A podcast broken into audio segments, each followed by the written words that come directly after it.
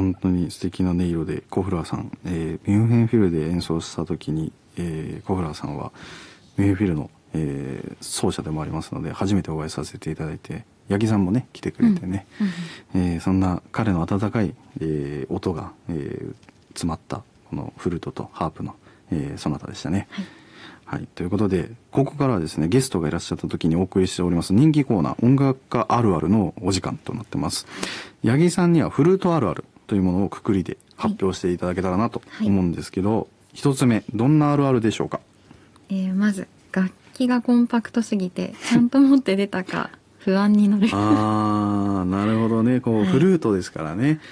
フルートってあのもしかしたらこう僕のラジオ聴いてる方ピアノのファンの人も多いと思うので、うんうん、組み立て式って分かってないかもしれないね。あそう。フルートは実は3分割できて、はいはいはい、でも本当に A4 のバッグとかにスポッと入ってしまう長さにもなるしもう幅だと筆箱よりちょっと大きいかなっていうくらいで。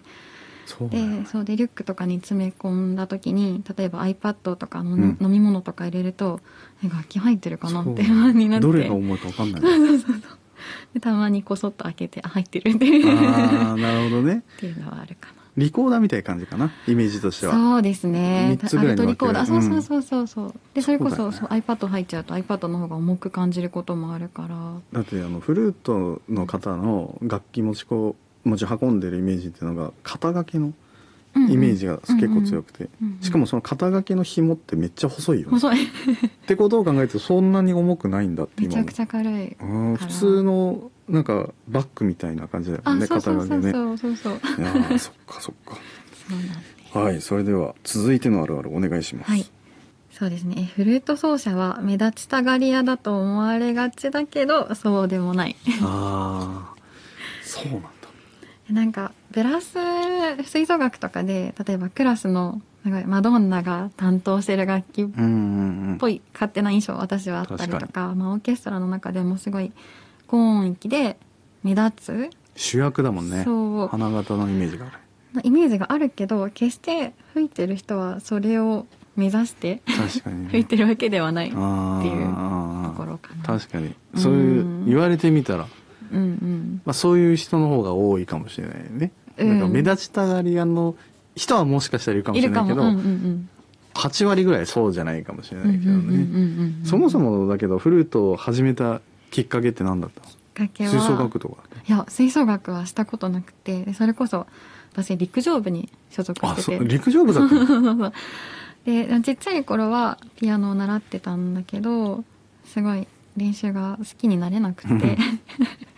でさ小学校低学年の時に口笛が学校で流行ってて、はいはいはいはい、で家でもずっと吹いてたら母親がじゃあなんか吹く楽器した方がいいのかなって多分考えてででも候補はチェロクラリネットフルートってあってでチェロは持ち運びが大変だからやめよう。って、うん、でクラリネットリードが大変だからやめようと思って、フルートになった、えー、面白いね やっぱ。そうき金管木管の方々の始まる初めの経緯って、うん、大体ねね吹奏楽これやりたいって言って始める人少ない、ね、そうかも。すごいよね。その中でこうあ才能があってこれはいけるかもって合う楽器にたまたま出会えたっていうのがすごいよね。ね。ね。当たってるのか。いやすごいと思いますね。ということで、ここで JNO と八木さんのお知らせを挟ませてください。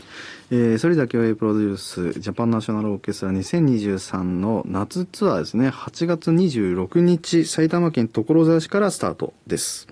えー、岐阜、東京、広島、山口、福岡、そして熊本を回ります。す、えー、で、に完売となっている場所もありますけども、えー、まだ、えー、公演日まで、えーまあ、これ収録している時もまだ7月ですので、えー、チケットも残っているところもあるかと思うので、詳しくは、ね、JNO のホームページでご確認ください。今回はまた、モーツァルトのシンフォニーもすごいフルート活用したりするしね、ザ王道40番、うん、モーツァルトシンフォニー。初めてなんです。ああそうね、うん、僕も初めてな大体初めてだけどね。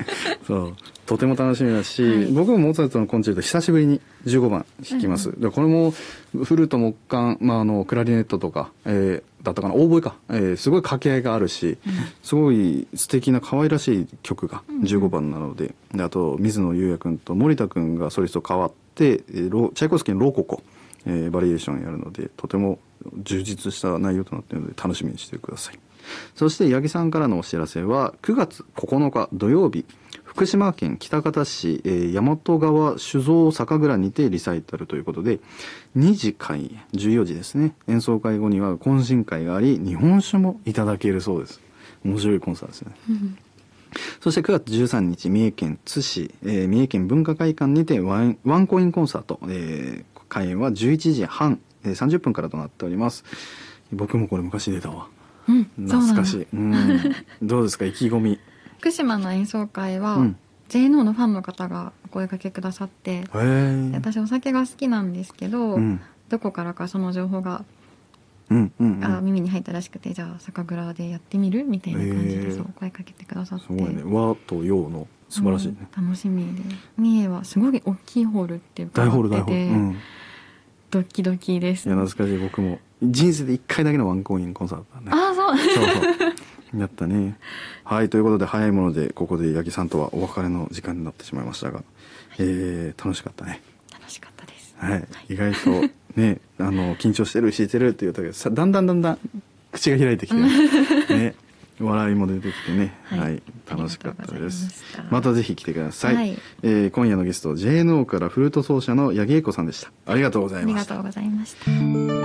Growing Sonority エンディングのお時間となりました。えー、今日は八木さんが、えー、出てくれたわけなんですけども、あのー、まあ今スタッフからも言われましたけども、あの、今まで GNO の男性メンバーとの対応が全然違うということで、まあそりゃそうですよね。まあ男の子に対してはもう、やっぱこう、後輩であろうが先輩であろうが男同士で話したりしますけども、ちょっと僕も緊張してしまいましたけども、あの、本当にね、彼女の優しさだったり、えー、JNO のことをすごい思ってくれてるっていう気持ちが今回のラジオでも出てたのではないかなと思います。